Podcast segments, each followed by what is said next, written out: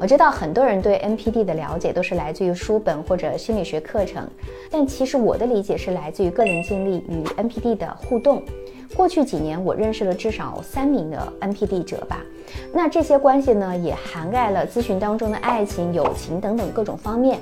因此，我对 NPD 的人群的理解可以说是非常深刻的。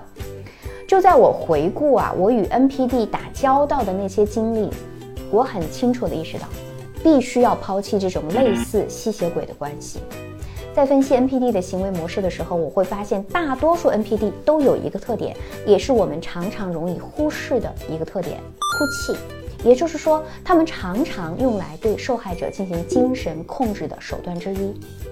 NPD 者在谈话当中可能会突然哭了，他是试图通过示弱和博取同情来模糊事情的真相。他们会间歇性的哭泣，希望你不要再追问了，从而呢为他们牺牲自己的情绪价值和部分的利益。回想与 NPD 相处的过程，你会发现这种情况并不罕见啊。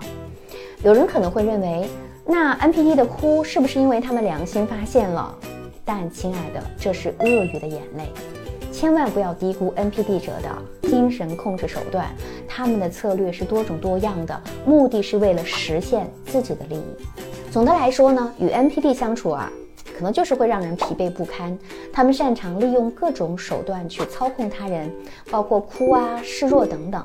因此呢，我们需要保持警惕，学会识别这些行为模式，并且在必要的时候采取措施来保护自己。